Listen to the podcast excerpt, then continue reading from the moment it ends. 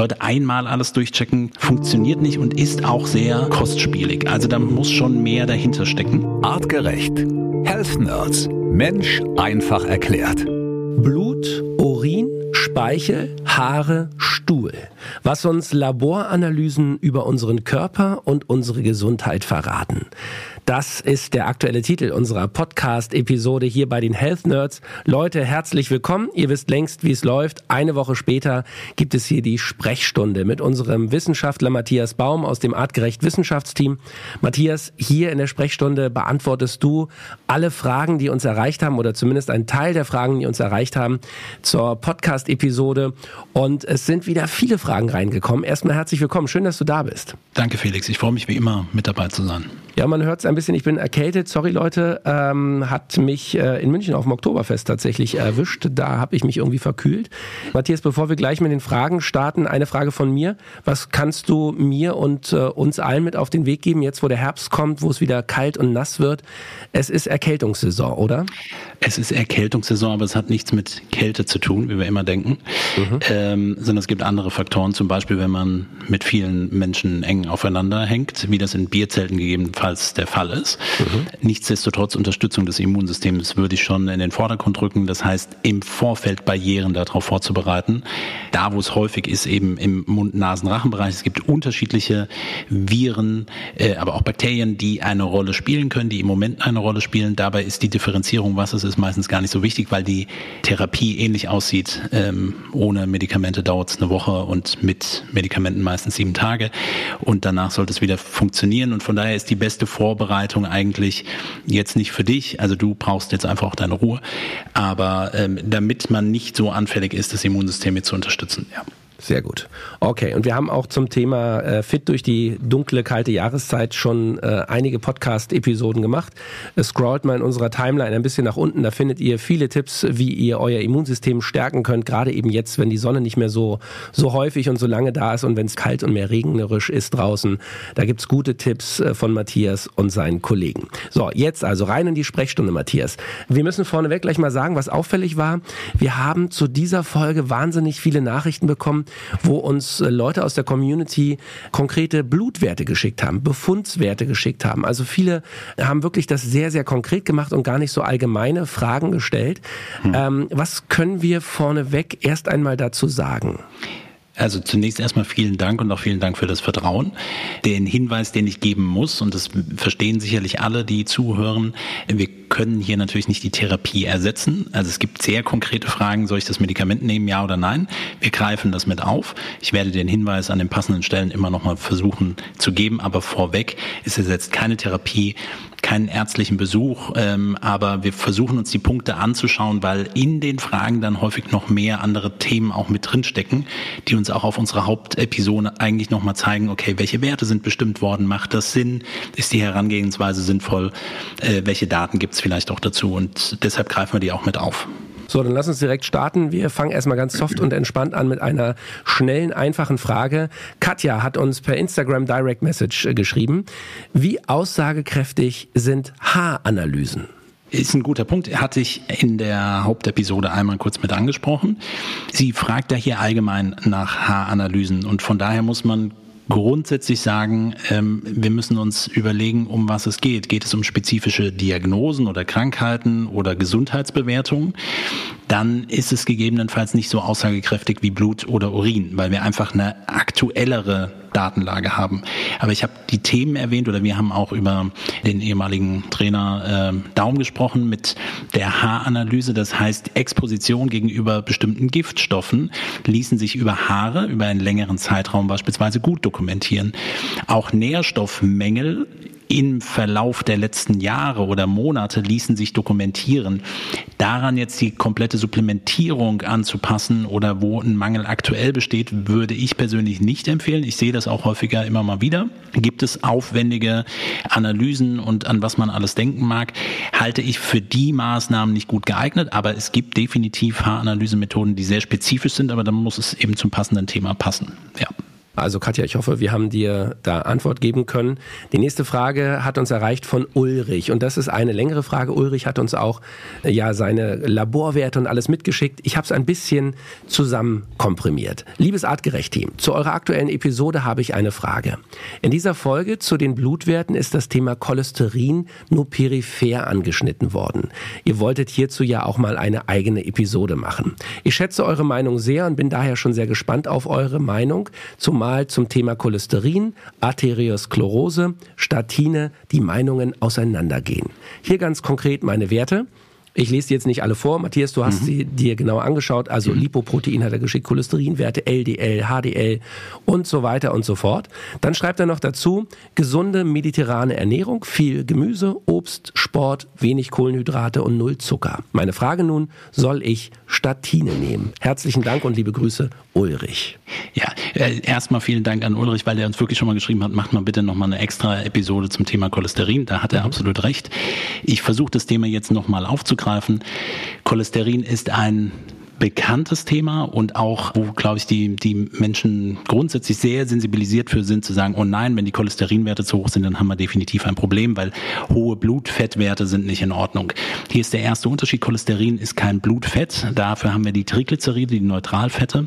Und Cholesterin ist letztendlich ein Baustoff für Hormone.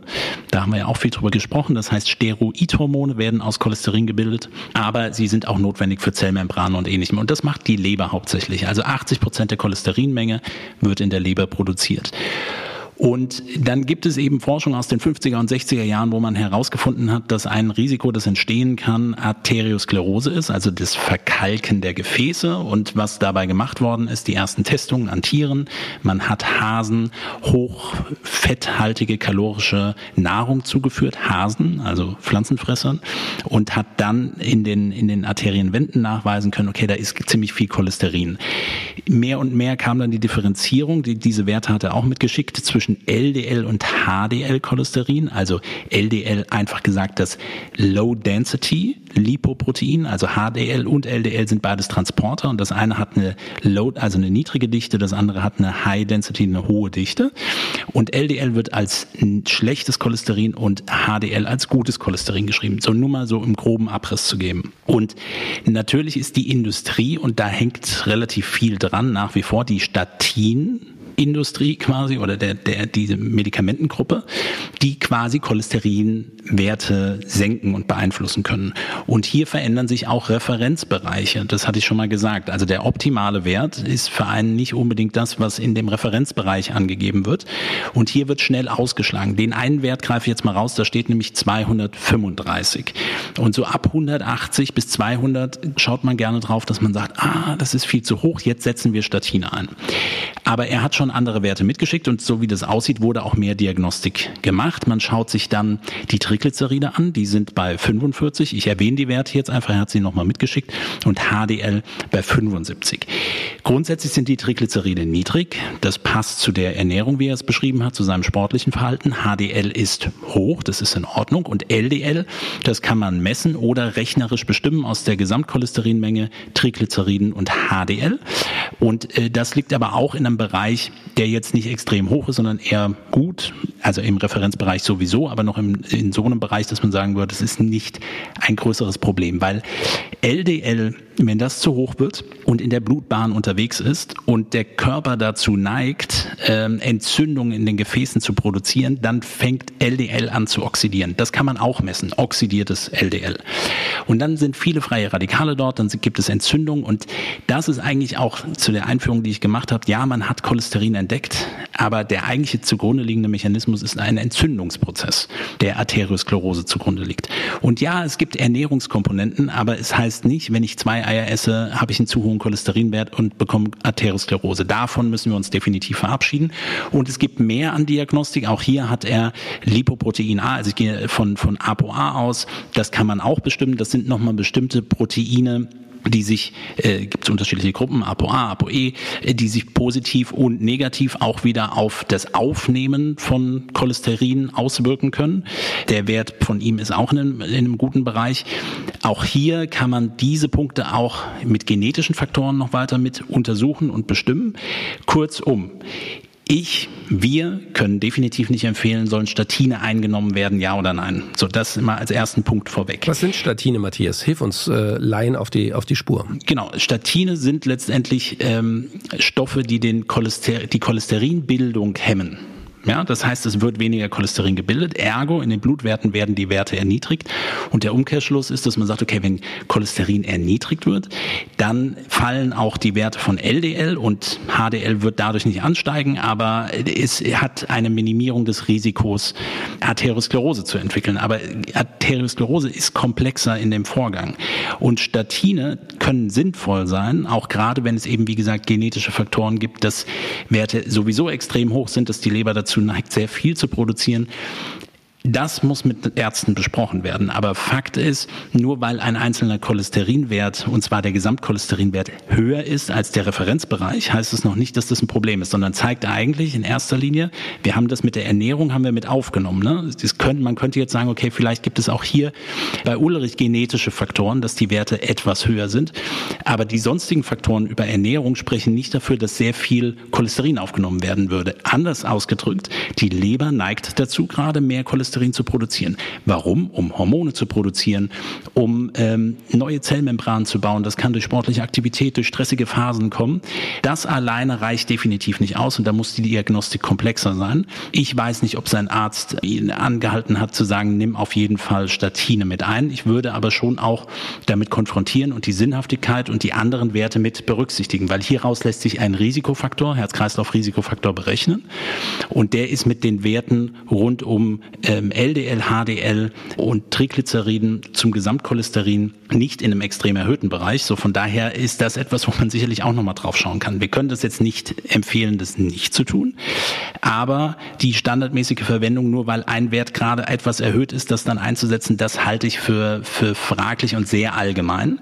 Und wir dürfen nicht vergessen, viel Cholesterin hat irgendwo auch einen Grund. Und wenn die Statine das, die Cholesterinproduktion hemmen, dann werden gegebenenfalls Hormone nicht gut gebildet oder ein Stoff, der extrem wichtig ist, wenn es um das Thema Energiestoffwechsel in den Zellen geht. Das ist Coenzym Q10. Haben viele schon mal gehört, kennt man gerne auch in Kosmetika oder sowas in die mhm. Richtung. Aber es ist der Antreiber, dass in unseren Zellen, in den Mitochondrien Energie produziert werden kann. Und der wird auch aus Cholesterin gebildet. Also Coenzym Q10 wird auch aus Cholesterin gebildet. Bedeutet, durch die Statine wird dieser Prozess häufig auch mitgehemmt. Deswegen ist eine der häufigsten Nebenwirkungen bei der Einnahme von Statinen Muskelschmerzen, gerade unter Belastung, weil es in, zu Energiemangel in, in den Muskelzellen auch mitkommen kann.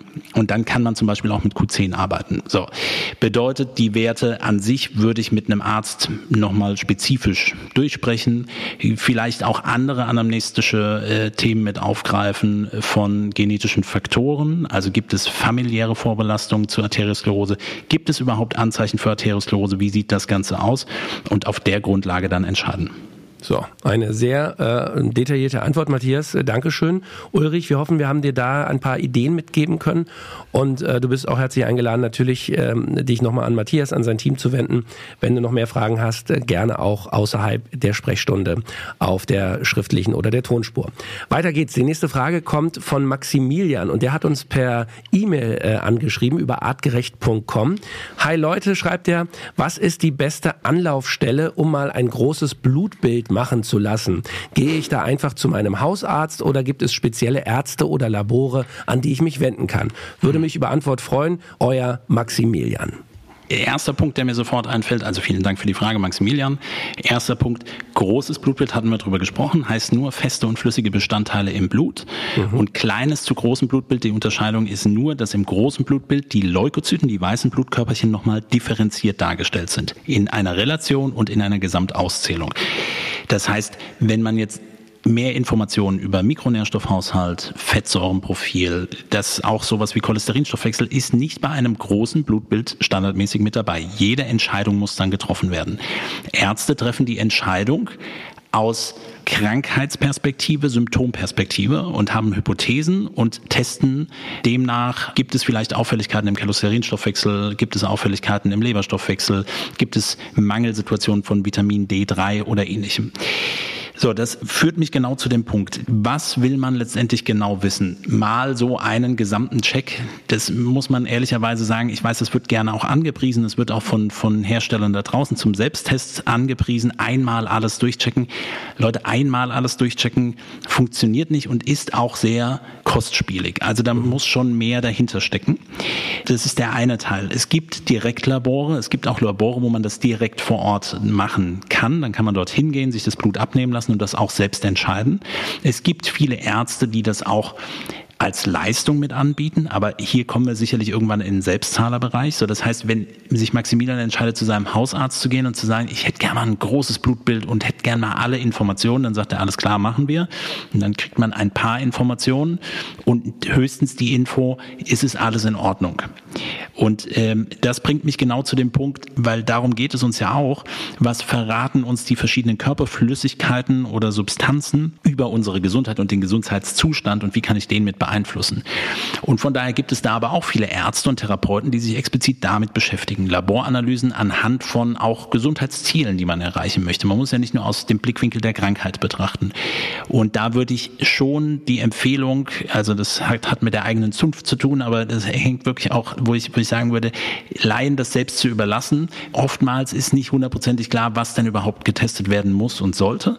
Und mich da schon in, in passende therapeutische, ärztliche Hände begeben geben, die sich genau damit auskennen. Gibt es zahlreiche in ganz Deutschland, wo wir sicherlich auch nochmal Empfehlungen äh, von unserer Seite, also die, die wir direkt kennen, auch nochmal mit rausgeben können, aber auch viele Ärzte. Und klar, wenn man spezifische Vorstellungen hat, was will ich an Werten haben, kann ja sein, dass man da irgendein Fable für hat und sich mit beschäftigt, dann wäre es bei Ärzten prinzipiell möglich. Dann wird es aber auch eine Selbstzahlerleistung und muss man besprechen, ob die das dementsprechend umsetzen. Grundsätzlich können sie es. Also Maximilian, es klang ein bisschen bei dir so, du hast jetzt nicht konkret geschrieben, ob du irgendein Thema hast, was du untersuchen lassen möchtest. Es klang erstmal so ein bisschen wie, ich will mal allgemein schauen, wie es äh, mit meinem Körper, meiner Gesundheit aussieht. das ist, glaube ich, so der Reflex, den viele haben, dass man sagt, ach, ich mache mal so ein Blutbild, äh, einfach, und, dass mir mein Arzt genau. sagt, es ist alles in Ordnung. Ja? Genau, und das, das kann ich auch verstehen und das ist auch mehr als legitim. So, so einfach mal so abgesichert, okay, es ist nichts dramatisch Auffälliges, aber sind wir mal ehrlich, die Veränderung, also die Diagnostik hilft quasi der Information, die man vorher besprochen hat. So, das heißt, wenn ich symptomorientiert etwas habe, also wenn Leute sagen, oh, ich bin schlapp und müde und hin und her, dann würden mir sicherlich eine Palette von, da würde ich auch ein großes Blutbild mir anschauen, aber Entzündungsparameter könnte man sich anschauen, Stoffwechselorgane grundsätzlich, auch bestimmte Mikronährstoffe sich anzuschauen, die mit Energiemangel in Verbindung stehen können. Das heißt aber vorher wäre schon das Gespräch und die Information, was macht dann wirklich Sinn zu untersuchen. Es gibt auch viele Ärzte, die sagen, so lifestyle-orientierte Blutanalysen machen keinen Sinn. Sie machen Sinn, wenn sie genau wie auch bei, bei der ärztlichen, medizinischen, krankheitsspezifischen Diagnostik drauf geschaut ist, welche Informationen habe ich vorher und was will ich mir dementsprechend mit anschauen. Lass uns hier einen kurzen Break machen, denn vielleicht hast auch du ein Thema mit deinem Eisenhaushalt und die typischen Präparate schlagen dir auf den Magen oder die Laborwerte verbessern sich einfach nicht. Dann probier doch das artgerechte Eisenpräparat Natural Iron aus.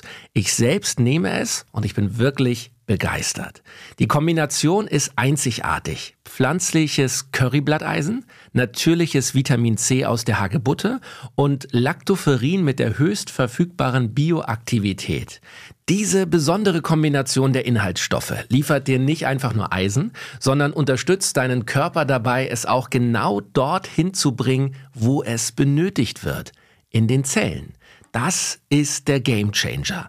Und Natural Iron ist extrem gut verträglich. Probiere es aus. Mit unserem Podcast Community Code IRON15 bekommst du 15% Rabatt auf deine Natural Iron Bestellung auf artgerecht.com.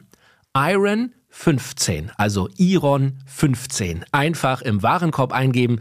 Alle Infos dazu auch noch einmal zum Nachlesen in unseren Show Notes. Und jetzt geht's weiter.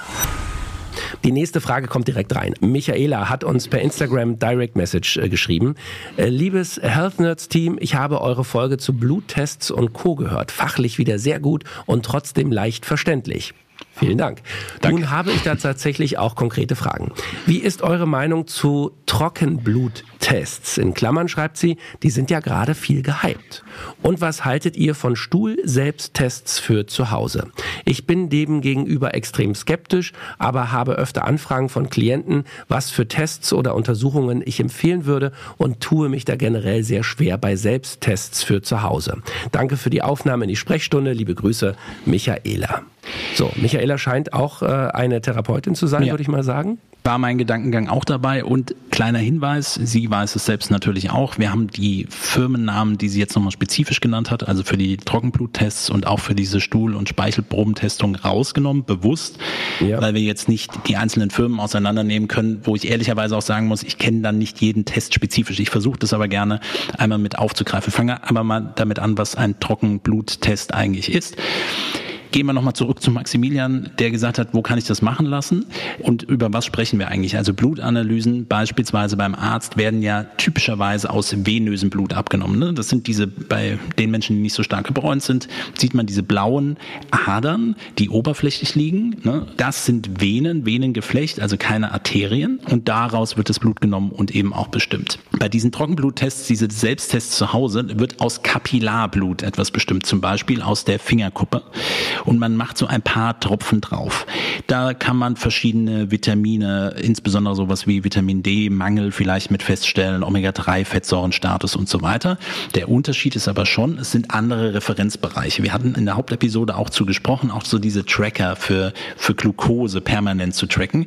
Misst nicht aus Kapillarblut und auch nicht aus der Vene, sondern aus dem Gewebe, da wo es eben gerade drin steckt. Und dann verändern sich die Werte auch.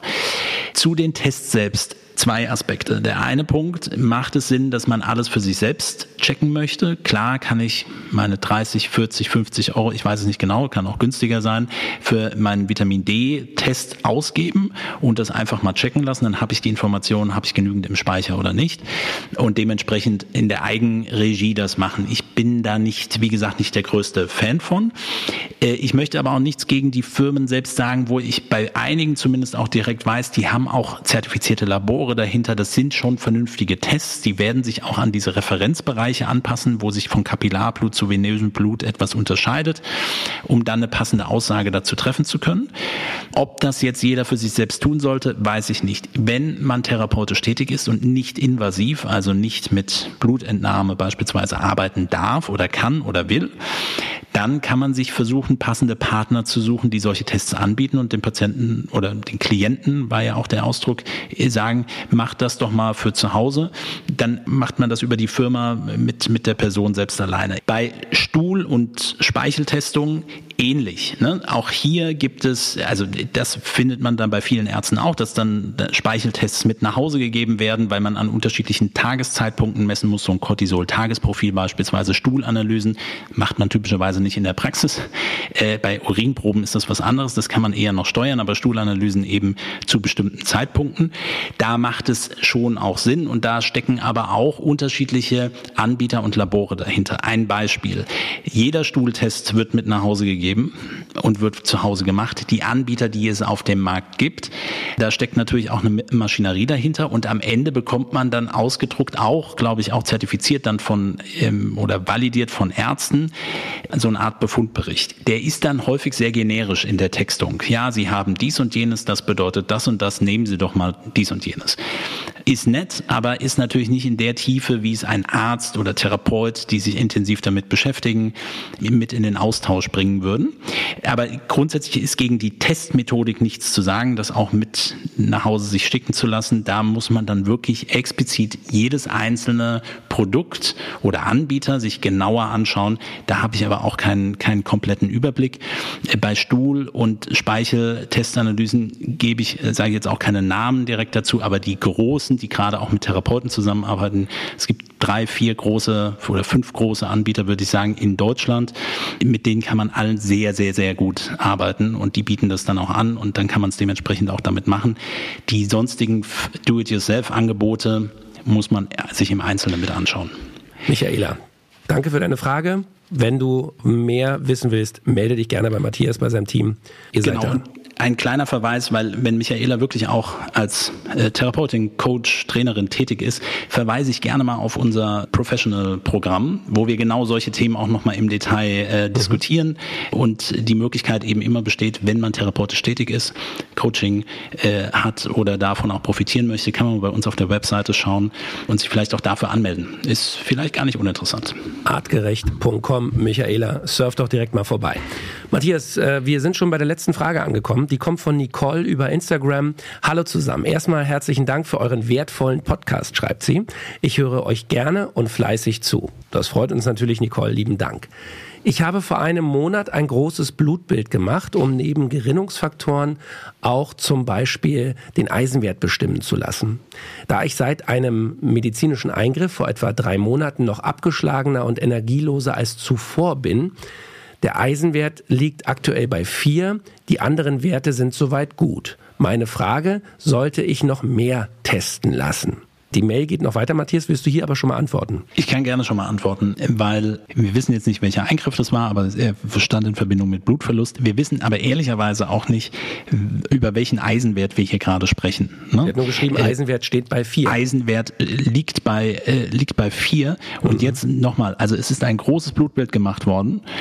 Wenn es wirklich ein großes Blutbild ist, der einzige orientierende Eisenparameter Hämoglobin also das Eiweiß, das Eisen beinhaltet und der liegt bei vier, das wäre wirklich sehr, sehr niedrig. Und dann weiß ich nicht, wie die, wie man da medizinisch entlassen worden ist, also mit anderen Eisenpräparaten, vielleicht auch mit der Idee, mit Eiseninfusionen zu arbeiten, weil das wirklich sehr, sehr niedrig ist. Wenn es Eisenwert, also wenn, weil sie schreibt in Anführungsstrichen großes Blutbild und es sind Gerinnungsfaktoren bestimmt worden, also das zeigt mir dann irgendwie, na, vielleicht ist dann doch mehr getestet worden. Und dann verweise ich da nochmal auf das Thema der Eisendiagnostik, über die wir im, im im, in der Hauptepisode auch gesprochen haben, dass es deutlich komplexer ist. So, ist das jetzt der Serumeisenwert, der bei 4 liegt? Ist es der Eisenspeicherwert Ferritin? Ich weiß es nicht hundertprozentig. Kurzum, für die Eisendiagnostik selbst würde ich grundsätzlich ein breiteres Spektrum aus Blutbild, also großem Blutbild, aus dem Serumeisenwert, dem Vollbluteisenwert, Transferin, Transferinsättigung, Ferritin und löslicher Transferinrezeptor auf jeden Fall mit andenken. Hier ist es aber relativ klar, sie hat Blut verloren. Und und dadurch viel Blut verloren. Also ist eine wichtige Lösungskomponente natürlich, das auch dementsprechend aufzufüllen, Eisen zur Verfügung zu stellen, weil durch den Blutverlust eben auch Eisen verloren gegangen ist. So, weiter schreibt sie, ich bin schon lange energielos, habe einen Reizdarm seit 20 Jahren, oft Gelenkschmerzen in Knie, Finger, Schulter, Rücken und ich schlafe schlecht. Generell noch zu meinem Background, ich bin 40, ernähre mich gesund, bewege mich viel, mache Krafttraining, dehne mich und nehme die Basic Supplements. Ich bin gerade bei Tag 3 von eurem Darm-Reset-Programm und habe auch das Eisenpräparat von euch bestellt, welches ich seit etwa zwei Wochen einnehme. Freue mich über Nachricht von euch. Herzlichen Dank, Nicole. Auch hier, also weil sie auch fragt, weitere Bluttestungen, Stuhluntersuchungen, kann man alles drüber nachdenken erst das, und jetzt gehen wir eher in den symptomatischen Bereich, auch hier keine, keine Therapieempfehlung, sondern abklären nochmal mit dem Arzt, was ist die Ursache. Ist der Energiemangel sehr wahrscheinlich erklärbar auch durch den erhöhten Blutverlust? Ne? Wenig Sauerstofftransport, wenig Eisen, Energie kann nicht gut gebildet werden. Wenn es das nicht ist und sich das, das vielleicht auch schon vorher war oder auch aufgrund des Eingriffes oder wie auch immer, also diesen Teil würde ich erstmal abklären. Reizdarm ist ein Thema für sich, da gibt es Ernährungskomponenten mit dabei. Da gibt es aber auch, und das haben wir in, ich denke, dass wir über Reizdarm, haben wir über Reizdarm schon mal eine Episode, glaube ich, schon gemacht. Auf jeden ähm, Fall. Äh, ich meine schon, wo wir auch drüber gesprochen haben, es gibt Ernährungskomponenten, man kann das auch aufdröseln, gibt es Unverträglichkeiten, gibt es irgendwelche Trigger, die wirklich dann auch zu den Krämpfen und Beschwerden führen, gibt es Auffälligkeiten in der Darmbarriere, Dysbiose, äh, ein aktives Immunsystem im Darm, gibt es da etwas? Da kann man mit einer Stuhlanalyse gut draufschauen, aber bei Reizdarm ist nochmal ganz wichtig, die Darm-Mikrobiom-Hirnachse zu benennen. So, und das heißt, wie gut mein stressverarbeitendes System oder mein Entspannungssystem, vegetatives Nervensystem und Parasympathikus meinen Darm ansteuern kann, das sind auch Dinge, die in auch den therapeutischen Verlauf dann auch mit reingehören. Also es ist nicht nur Ernährungskomponenten und eine Stuhlanalyse gibt mir auch nicht kompletten Aufschluss darauf. kann man drüber nachdenken, würde ich aber wirklich empfehlen, das in therapeutischer Begleitung zu machen. Weil sonst probiert sie sehr viel aus und wird mal hier ein bisschen und da und das nachher zusammenzuführen, wird schwierig werden.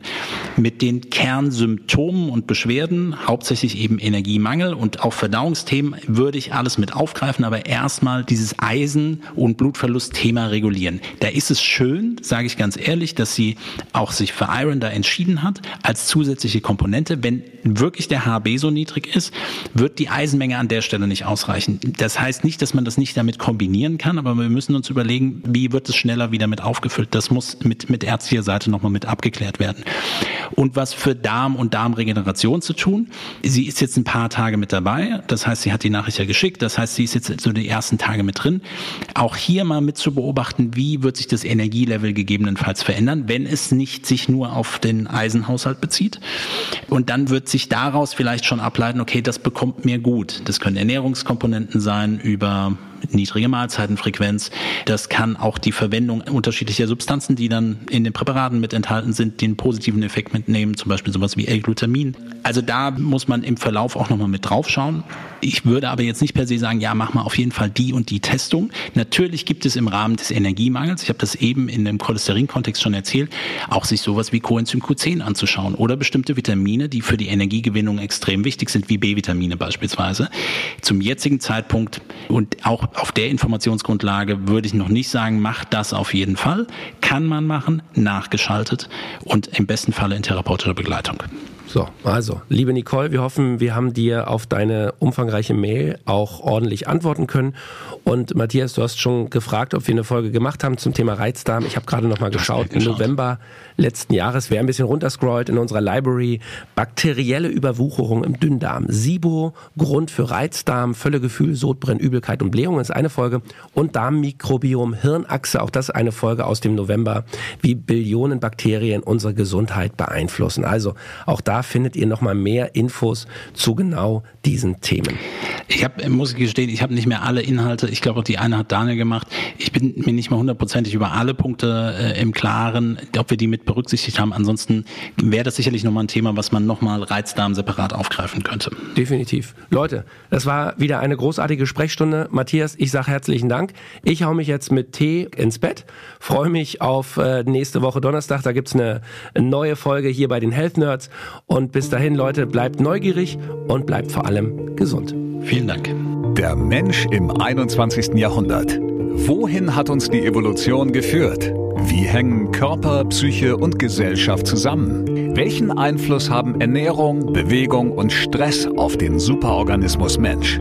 Mit spannenden Gästen besprechen die Health Nerds von Artgerecht komplexe wissenschaftliche Fakten und Erkenntnisse der Evolution für dauerhafte Gesundheit durch einen artgerechten Lebensstil in der modernen Welt. Mit praktischen, sofort anwendbaren Tipps und cleveren Lifehacks. Health Nerds. Mensch einfach erklärt. Ein All Ears on You Original Podcast.